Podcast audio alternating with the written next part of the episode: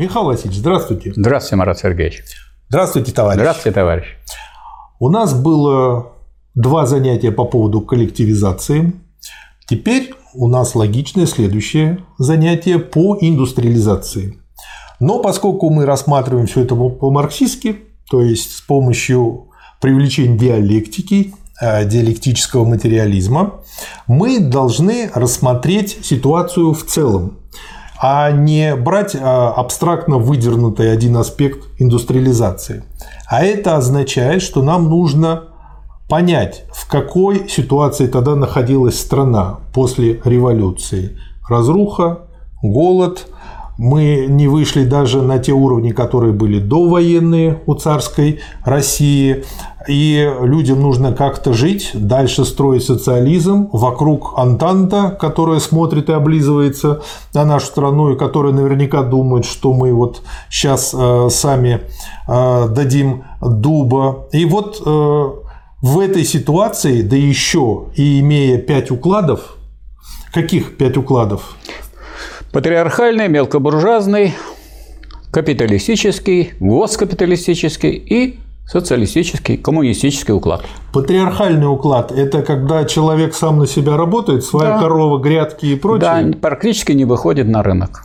Мелкобуржуазный какой? Мелкобуржуазный сам работает, но выносит продукты своего труда на рынок. Угу. А буржуазный? Главное его, так сказать, э, доход от эксплуатации чужого неоплаченного труда.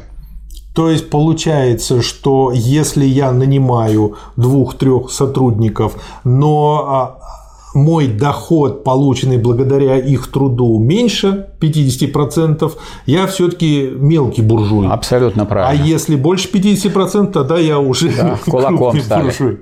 Поэтому вот люди да. и возмущаются, вроде все сам работает и так далее, а тут его объявляют кулаком. Но я хочу сказать, что мало кто понимает, что такое кулак, что это капиталист, только сельскохозяйственный. Ага. Кстати, и кулак – это как раз-таки буржуй, но ну, сельскохозяйственный, и все. Понятно. А следующий уклад – госкапитализм. Это когда мы экспроприировали да, те на... предприятия, но оставили там все по-старому. Да, а название везде руки... социалистическое, государственное, советское, все что угодно, а оно по-старому идет. Потому что руки у нас еще не дошли. Но, ну, но, но, пока. Но, но государству прибыль отдают. Да, да. Но себе отсчитают хорошо зарплату хорошую. Да, ну это как сейчас Сбербанк, Газпром. Да, примерно так. И прочее, прочее.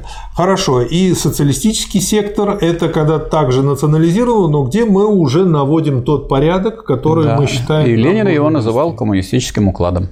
Коммунистический уклад. Вот эти пять укладов, и, как я понимаю, этот э, коммунистический уклад, который нужно взрастить, он и самый маленький получается. Да. А, и получается, что Но... Ну. нужно придумать что-то, чтобы страна выжила. И вот первое, а, что а, пробовали, это были концессии. Почему их пробовали, почему они не пошли? Ну, концессии, сами по себе концессии нам э, сказать, строить социализм не помогают. Потому угу. что это, наоборот, мы, так сказать, используем какие-то капиталистические рычаги иностранного угу. капитала. Но они могут дать э, технику новую, передовую, какие-то приемы производства. Они нам нужны для того, чтобы использовать это в социалистическом, коммунистическом укладе.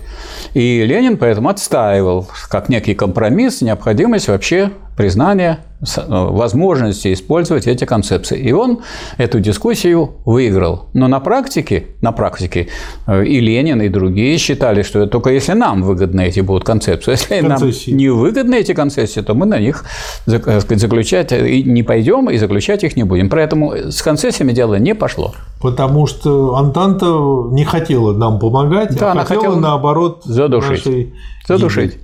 А, помимо концессий был еще НЭП, новая экономическая политика. Да. И вот здесь я наблюдаю как минимум два типа ошибок, хотя, наверное, больше, но основных два. Первый тип ошибок э, втихаря говорят, но ведь сам Ленин отказался от построения коммунизма, потому что вот он потом начал НЭП. И если бы он не помер, Вот, это Сталин плохой, как бы сделал все по-своему, а Ленин хотел вернуть, по сути дела, рыночную экономику. Вот, э, как бы запустить, как бы отказался он от построения э, социализма. Второй вариант ошибок – это, ну, типа такие а-ля Косыгинские, грубо говоря, социализм с элементами рыночной экономики. Э, как я понимаю, ни у Ленина, ни у Сталина не было мыслей ни по первому поводу, ни по второму. А да. что же планировалось? Вот э, я хочу сказать, что последнее выступление Ленина публичное на заседании Моссовета э, состояло в том, что он сказал, что я верю, что из России Неповской будет Россия социалистическая. То вот получается, так. одной этой фразы достаточно, чтобы опровергнуть да, две эти ошибки. Да, и причем, обратите внимание, делают вид, что это они не знают, что они этого не читали, что это недоступно. Но открывайте и смотрите, это э, последнее выступление Ленина на сессии Моссовета. А в чем дело здесь? Да, дело в том, что мы эту вот политику постепенного наращивания социалистического уклада и преодоления э, тех укладов других, которые остались, мы не планировали, что мы это будем делать путем так сказать, экспроприации, национализации. Мы уже сделали национализацию в 2018 году. Теперь нам надо было их экономически победить. То есть не в каком-то, так сказать, искусственно, так сказать, э, хорошем э, режиме мы будем выращивать коммунистические предприятия, а вот в борьбе, а в с, капит... борьбе. в борьбе с капиталистическими, со всеми другими. В экономической борьбе. В экономической борьбе с четырьмя укладами. Угу. И вот мы вернулись к тому, чтобы снова после окончания гражданской войны продолжить это дело. Поэтому по отношению к политике гражданской войны, в которой мы несколько лет прожили, это была новая экономическая политика. По отношению к тому, что мы начинали в 17-18 году, в 18 году была это старая экономическая политика. То есть победить надо было в другие уклады, раз вы говорите, что социалистический более передовой, победить в экономической борьбе. Вот и все.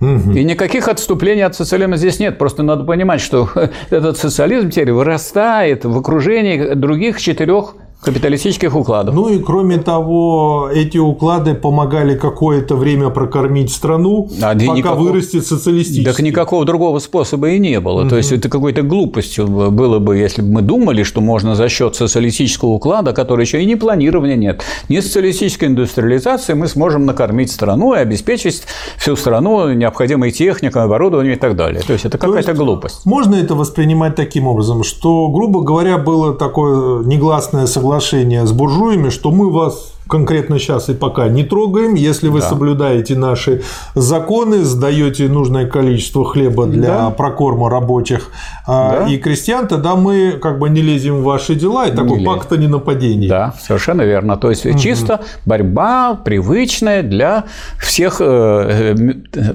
производителей в товарном производстве. Вы выходите на рынок и там боритесь. Отличие только в том, что здесь у нас власть принадлежит пролетариату. Да. И, и мы с помощью этой власти постепенно усиливаем и усиливаем свой социалистический, коммунистический уклад. Ленин называл его коммунистическим. Угу. Да, это более точное название. Согласен. И вот теперь, когда вот такая ситуация, а, дальше нужно было по максимуму вложиться в развитие коммунистического Совершенно уклада. Верно. И возник, соответственно, план индустриализации, и часть этого плана, тот же план Гойл-Ро был. А в чем суть вот я бы хотел тут плана. сделать некоторые предварительные замечания, что вообще Россия была индустриальной страной уже, угу. индустриально-аграрной потому что она даже имела элементы монополистического капитализма. И продомет, да. там продуголь был и так далее. Поэтому, если думают, что вот она была не индустриальная, а прошла индустриализация, все-таки речь идет о социалистической индустриализации. Да. То есть индустриализация достаточно. Вот остальное будет развиваться, постепенно будет идти развитие промышленности, и будем сто лет будем развиваться до социализма тогда, если мы пойдем по старому пути. А мы должны были, так сказать, пройти, как говорил за товарищ Сталин, лет. за 10 лет то, что другие страны прошли за сто лет. Поэтому нужно было организовать социалистическую индустриализацию. А чем отличается социалистическая индустриализация? Тем, что она для всего народа, для всего общества, раз, и во-вторых, что она плановая.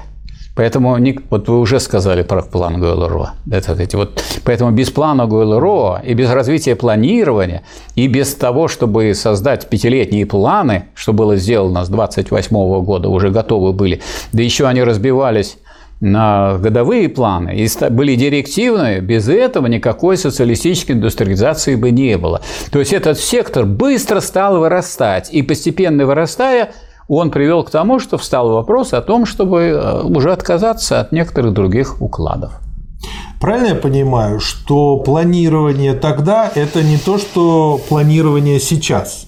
То есть нынешнее планирование, которое есть в нынешней России, это скорее прогноз то, как будет и как бы мы хотели видеть. А план тогда, он был э, абсолютно не декларативный, а э, это был план, дефис обязательства. Конечно, это система заданий участникам производства. Которые нужно выполнить да. к указанному И взаимосвязь сроку. этих заданий соответствует взаимозависимости экономических процессов. А э, в целом у нас, ну вот только можно сказать, что государственный сектор имеет всякие элементы планирования, связанные с обороной, с космосом, а в основном стихи. Один разговор. Достаточно сказать, что у нас сейчас говорится о том, что у нас есть закон о стратегическом планировании, а плана стратегического нет. То есть э, вот тогда под словом план понимали не только слово, но и дело. Да. А сейчас только ля-ля тополя, Разговор. только слово. Да. Разговоры. А второй момент. А, когда мы говорим индустриализация, ведь имеется в виду и энергетика, поскольку без энергетики Конечно в принципе невозможна Конечно. никакая промышленность. То есть, Поэтому вот этот план Гойл-Ро. Этот план Гойл-Ро связан вот с ленинским принципом, который он всегда отставил ведущего звена. Давайте найдем это звено цепи, за которое надо ухватиться – а и таким звеном оказалась электрификация. Если мы за электрификацию уходим, начнем строить электростанции, значит, у нас будет электроэнергия, тогда мы на базе этой наличия электроэнергии можем развивать фабрики и заводы, мы можем делать соответствующие предприятия и уже во всех отраслях. Поэтому вот в этом был замысел плана Гойлоро, и план Гойлоро был первым планом, но еще не таким директивным, какой бы он должен был получиться – не вполне в этом смысле социалистическим. Ну, они на нем а вот, а вот планы уже пятилетние с разбивкой по годам, вот эти были уже настоящие социалистические планы. Сейчас туда дойдем. А, хочу еще пару слов сказать про Гойл-Ро. Очень часто говорят, что а, его придумали Вернадский, Вавилов, группа Кэпс, которая еще была при царе, и вот они сели, 50 или 30 ученых подумали, набросали план, царь-батюшка их послал куда подальше, они потом этот план куда-то убрали на полку, а потом, когда пришли большевики, вот они вытащили и, пользуясь большевиками, реализовали этот план. Все было с точностью да наоборот.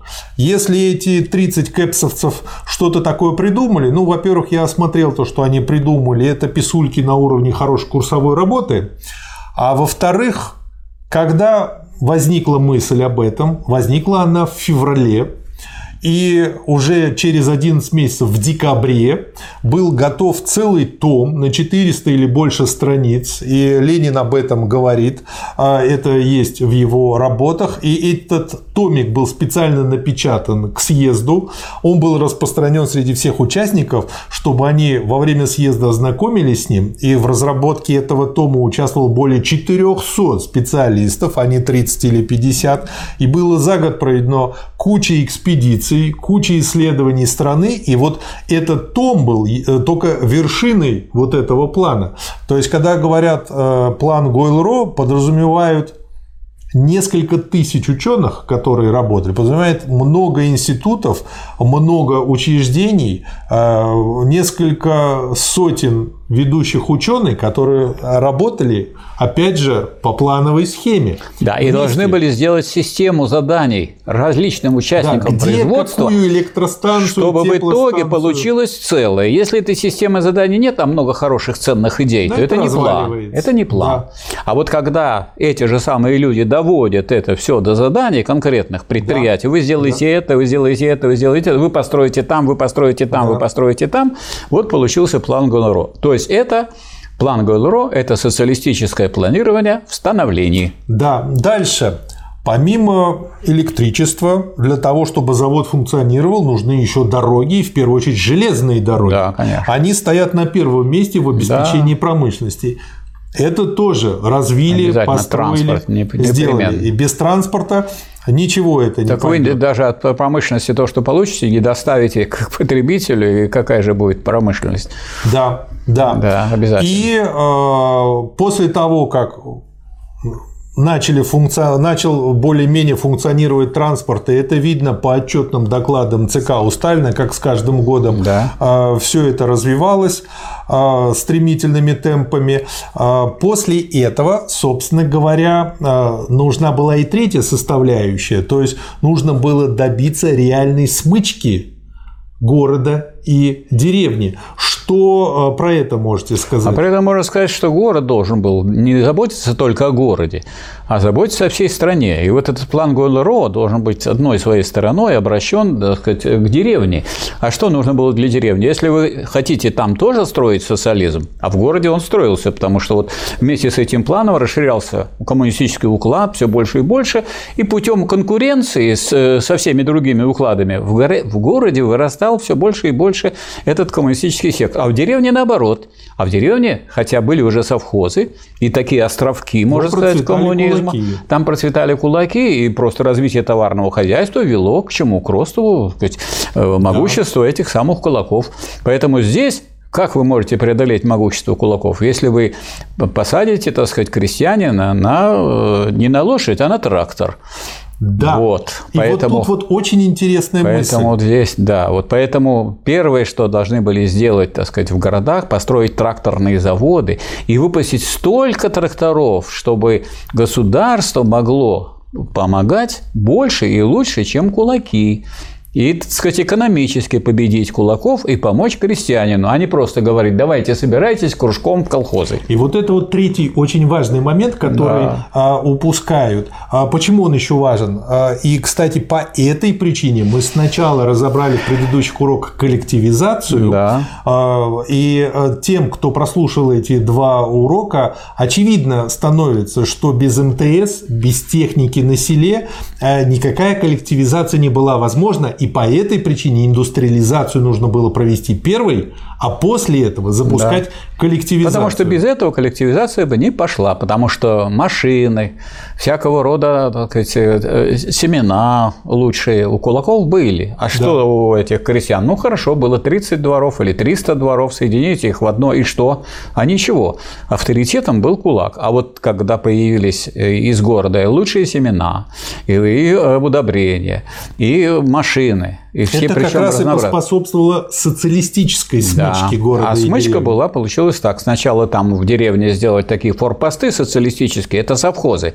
Но совхозы, вот можете посмотреть статистику, они очень не, меньшую часть сделали всего. Но это все-таки были такие вот рупосты. А там были политотделы, а там члены партии были, так сказать, большевистской. То есть это вот уже были заброшены, так сказать, вот в это море буржуазное, были заброшены коммунистические такие семена, но эти семена так бы, так сказать, и оставались меньшинством, если бы не вот индустриализация. Когда появились машино-тракторные станции, и количество техники в машино-тракторных станциях в социалистическом укладе было больше, чем у кулаков, ну, э, Середняк повернул в сторону социализма. Ну, э, кстати говоря, да, и я что еще хочу отметить, чтобы люди точнее поняли слово «смычка». А, я скажу, если что, поправите. Да. А, имеется в виду э, обмен товарами между городом и деревней не на принципах рыночной экономики, а на принципах уже социалистических когда э, город э, помогает деревне, деревня помогает городу. Вот воспользуюсь вашим предложением угу. и скажу, что слово обмен здесь уже неприменимо. Да. Потому что это называется кооперация. Да. А кооперация имеется в виду не кооперация в смысле колхозов, а угу. ко, ко – это со. А операция – это действие, совместное действие. Промышленность и сельское хозяйство То есть делают они образуют единое целое. Единое целое, совместное. Да. Каким образом? Значит, государство обеспечивает обработку. Государство имеет землю, между прочим. Угу. Земля государственная, она, она в пользование дала. Э, это государство дана земля э, крестьянину, но не в собственность. Земля раз и техника. При наличии земли и техники, вот тот, кто ведет линию, обладая этим всем, может и направлять все сельское хозяйство. Так вот, э, предлагалось, мы вам делаем всю обработку, всех сложных, так сказать, э, каких-то процессов. Это э, вспашка, это баранование, это сеяние, это уборка, это подкормка и так далее. Все это, обмолот, все это мы делаем. А с вами заключаем контракт. А контракт – это вот, собственно, союзный договор, вот как раз который представляет который собой кооперативный. Смычкой, но уже да. кооперация не, не, не колхозников, а кооперация, то есть совместное действие крестьян и рабочих – или рабочего класса, и государства. Как единого организма. Как единого организма. И тогда эти все вот э, колхозы, которые образуются, они встраиваются в, единую систему, и получается кооперативная форма общественной собственности. То есть получается, что э, вот эта смычка, э, это как бы, ну, просто таким словом называли создание единого цельного да. организма. А в отличие от него, когда колхозник выходит на рынок и что-то продает, а, то это уже как раз-таки развитие товарных отношений капиталистических. Ну, колхознику, кстати, не запрещали выходить на рынок, и после того, как он выполнил по контракту то, что он договорился сделать с государством, пожалуйста, выходи, и То есть, опять же, была честная конкуренция. Да. И, и дополнительный потихонечку... излишек какой-то получай для своих да. нужд. Никто это не запрещал. И потихонечку социалистический все равно уклад Конечно. вытеснял. Да, и... потому, что, потому что в технике все ее прирастало и прирастало. И когда государственный сектор получил в свои руки эту самую сельскохозяйственную технику, вот тогда можно было проводить коллективизацию. А без этого это, ну давайте вот собирайтесь кругом от да. того, что вы бедняки и середняки соберетесь, а у кулака есть и семена, у него есть и удобрения, ну, и все. с ним конкурировать? И, и наука может быть использована кулаками, вы не сможете его победить. И вот получается где-то к 1933-1934 году получилась ситуация, когда в промышленности на 99, там и 9 десятых да. уже победил социалистический сектор, а в сельском хозяйстве там на, в районе 90%. Да, перелом произошел. Да, да. Раз перелом произошел, то до этого страна была в основном буржуазная, при том, что здесь был коммунистический уклад и прочее, госкапитализм, а теперь она в основном уже построила социализм, но не до конца. Да, и к 1936 году и в сельском хозяйстве уже, по-моему, да. на 99%. Да. Более того, ведь в Конституции написано, что допускается частный труд. То есть запрета нет. Но он не может конкурировать с социалистическим хозяйством, ну, поэтому зачем его душить? Любой адекватный человек там чуть-чуть попробует, увидит, ну, побаловался и дальше да. что на это время То есть допускается, не, не развивается, а допускается. Допускается, да, по Конституции. Да. А, и э, теперь осталось только сказать о пятилетках, э, об э, этом подходе, потому что они в себе объединили по сути, и коллективизацию, и индустриализацию, и все остальные ну, потому что, работы. Потому что пятилетка – это идея, на самом деле, развернутая в план. А идея состояла в строительстве социализма.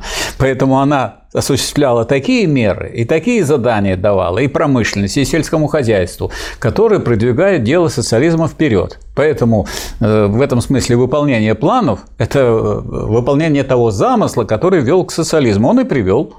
Знаете, что меня удивило? То, что там э, не просто все росло.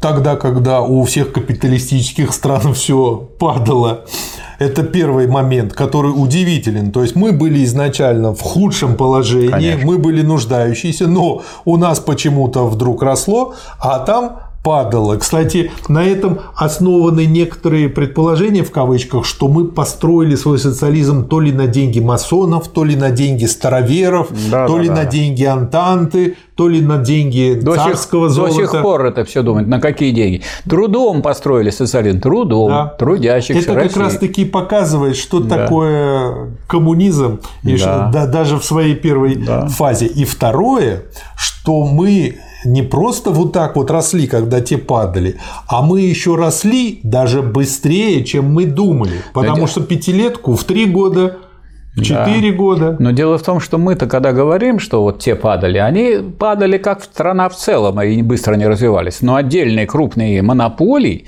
они, между да. прочим, используя планомерность, используя передовую технику и передовые достижения науки, они быстро развивались. Но от быстрого развития монополий, получалась быстрая драка между монополиями. И дополнительный перекос. И дополнительный перекос. Угу. И они между собой еще все время норовили, так сказать, кто кого съест. Это знаете, как там у человека одна рука развитая, а другая какая-то обрубок. Разве, разве Первая мировая война не, не случилась в результате развития империализма с одной стороны в Германии, а с другой стороны в тех других странах европейских, которые решили, так сказать, что мы сильнее, а те решили, что нет, мы сильнее. И в итоге они дрались, а мы сделали в это время революцию.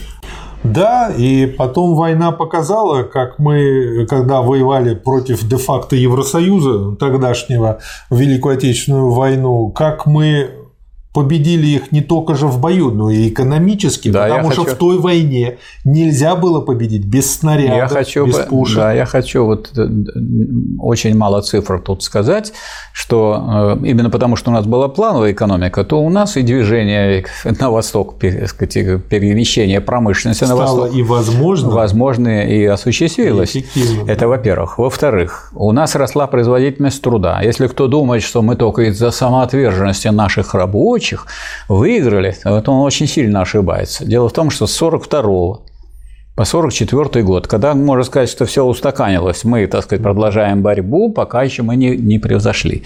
А в то же время э, у нас по плану наращивается производство. С 42 по 44 год производительность труда выросла вдвое, и э, количество продукции, соответственно, выросло вдвое, потому что работников больше не выросло. Все, что остальное, все ушли на фронт, с фронта да. не заберешь. Фронта только теряешь там на фронте людей. И э, цены на военную продукцию с 42 по 44 год э, вдвое снизились, и доля военного производства в расходах в государственном бюджете с 42 по 44 год сократилась. Здорово.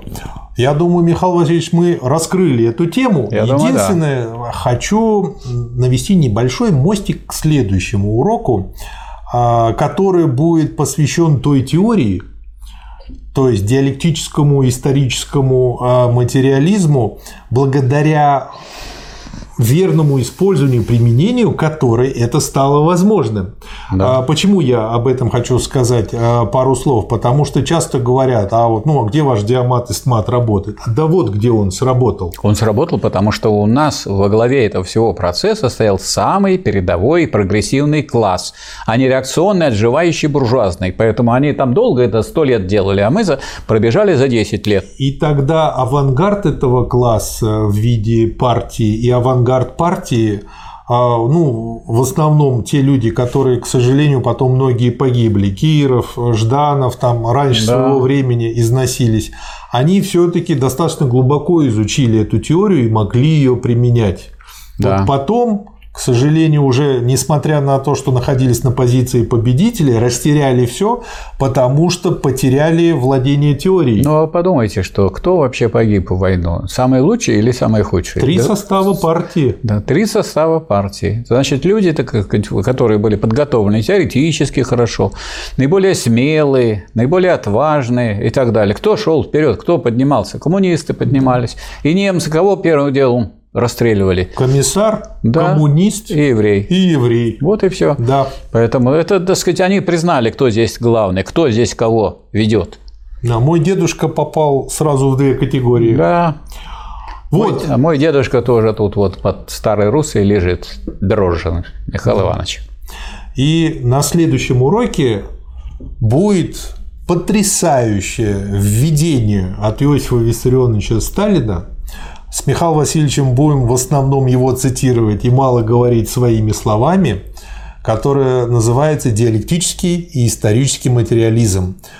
В чем уникальность, на мой взгляд, э, этого урока, который наши товарищи послушают еще, э, уникальность в том, что он из первого абзаца выводит второй, из второго третий, и вот так выводя одну мысль из другой, а, он, начиная с диалектики диалектического материализма выводит исторический материализм, потом политэкономию, а потом объясняет, почему они действовали именно так, а не иначе. И для человека думающего это становится настолько настолько ясно и очевидно, что а, эту небольшую его статью можно, на мой взгляд, использовать как ликбез по политэкономике, эстмату и диамату. Поэтому Хрущев прекратил издание сочинений Сталина на том томе, где еще нет исторического и диалектического материализма. Мы это взяли из 14 тома. Да, это 14 да. том, который, так сказать, как бы заново продолжался уже. Да, да. Но это в следующем уроке. Спасибо, Михаил Васильевич. Вам спасибо. Спасибо, товарищ.